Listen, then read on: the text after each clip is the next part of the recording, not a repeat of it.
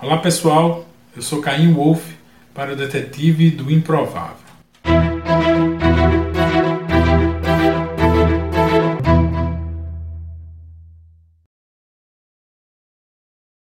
Dos profetas antigos e atuais, poucos conquistaram a imaginação do público como Michel de Notre Dame, o famoso Nostradamus, que era médico e astrólogo judeu, nascido na França em 1503.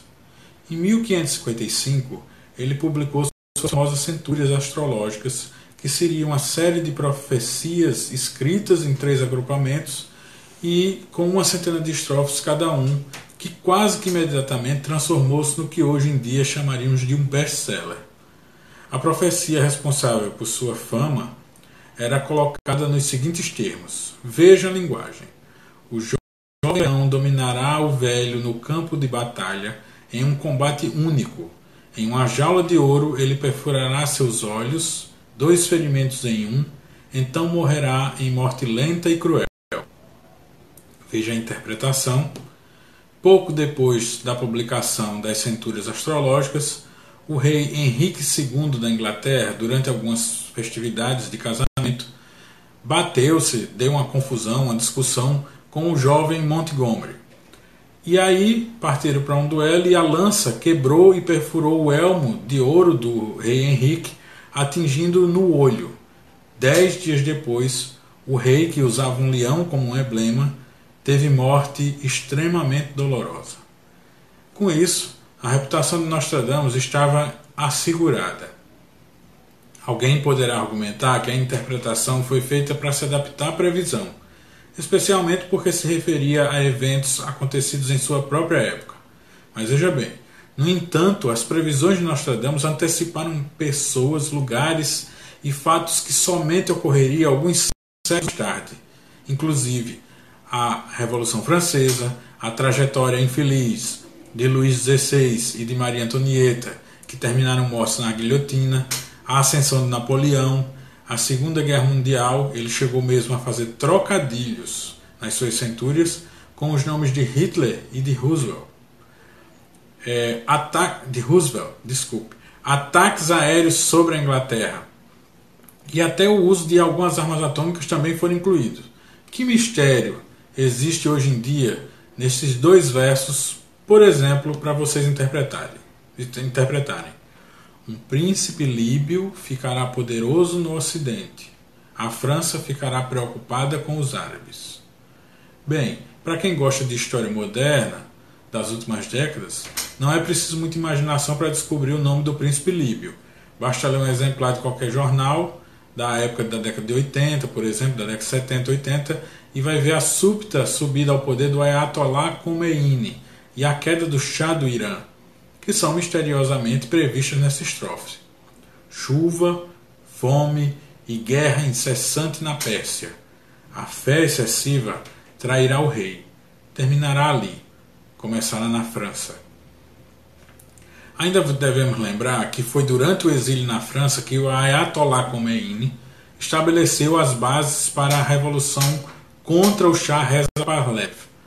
Era para o e, e envolvendo todo o, o, retorno dele ao Irã no poder. Então vamos falar um pouco de profecia. A profecia é uma tradição muito apreciada. Assim, não há motivo para sermos levados a acreditar que não existam profetas aptos praticando sua, sua doutrina, sua prática entre nós, por exemplo, no dia de hoje. Na realidade, talvez haja um número maior de profetas hoje com a internet, é, e com o aumento da população mundial do que na própria Idade Média, onde se consumia é, bastante. Veja, por exemplo, o romancista e pensador social inglês H.G. Wells, aquele que escreveu A Guerra dos Mundos, errou na previsão do início da Segunda Guerra Mundial em apenas um ano e também no concernente à localização, uma estação ferroviária de Danzig, é, que embora tivesse acertado o país, a, a, Polônia, né, que, já que errou o local, acertou o país. É, lembrar também que Homer Lee, comentarista militar, previu de modo preciso que os japoneses usariam a movimentação de tropas baseadas no Golfo de Lingayen para invadir as Filipinas e impedir a passagem dos americanos na região chamada de Corregidor. Isso 32 anos antes do fato realmente acontecer. O problema, naturalmente, é que as profecias podem ser corretas, porém não terão nenhum efeito sobre eventos subsequentes se as pessoas não tomarem as devidas providências de elas serem evitadas. Temos, por exemplo, a previsão feita pelo profissional da época do Lord Kirchner, que ia viajar numa via marítima no ano de 1916.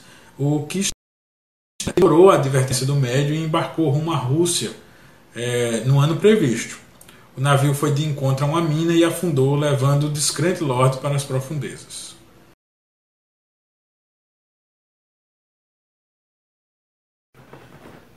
Bom, o tema de Nostradamus foi escolhido para o Detetive do Improvável porque eu, né, particularmente, tive logo no início da adolescência, como outros casos que eu já falei aqui no Detetive do Improvável, é, o, o contato com um livro que tinha exatamente o nome da matéria, Nostradamus e o Inquietante Futuro, onde ele tinha as centúrias na íntegra, escritas na, na linguagem original, traduzidas para o português e interpretadas. Então isso me deixou, em plena adolescência, muito curioso e me tornei até é, hábil é, em fazer minhas próprias interpretações, entende? Eu lembro que quando teve a Guerra do Golfo, e aí eu vi aqueles, aquelas cenas né, de, dos americanos usando as máscaras de gás, que teve muita, teve muito destaque na imprensa isso. Eu lembrei de uma centúria de Nostradamus que falava de uma guerra intensa dos chamados homens porcos. É, lembrar que Nostradamus estava vendo tudo ali em 1500 e a visão de homens com máscaras contra armas químicas seriam de focinhos, né? De, ele podia pensar que era até outros seres, não eram nem humanos. Então, tem essa questão quando você for estudar Nostradamus. Você vai ver que era uma figura ímpar. Era uma figura ímpar na história da humanidade. É, ele perdeu toda a família, todos os filhos e a esposa, tratando pessoas doentes é, contra a peste negra. Né? Como a gente falou, ele era médico. E ao se dispor, junto com a família, a tratar pessoas com a peste negra, enquanto todas as pessoas as abandonavam, ele resolveu tratar e a, a família dele toda sucumbiu e só ele ficou.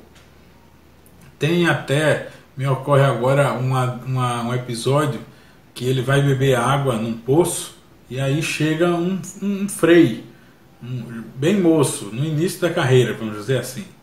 E aí eh, ele se aproxima e nós Nostradamus, ao olhar para o rosto dele, reconhece, né? É como se ele tivesse reconhecido ele das visões proféticas. E aí se ajoelha na frente do Frei e diz: Vossa Santidade. E o Frei ri e não entende nada. Décadas depois, aquele Frei ia se tornar um Papa. Né? Então, tem essas curiosidades na vida de Nostradamus que você que busca o caminho aí da, da pesquisa dos mistérios pode se aprofundar no tema de Nostradamus, que é um tema muito, muito fascinante também, muito legal de se pesquisar, de saber como é que ele, por que, que ele não sucumbiu, por exemplo, a, a, Inquisição? Será que na época dele ainda tinha? Então, todas essas pesquisas, essas interrogações são para estimular vocês a continuarem a pesquisa sobre esse curioso personagem, esse enigmático profeta que nos fascina até hoje.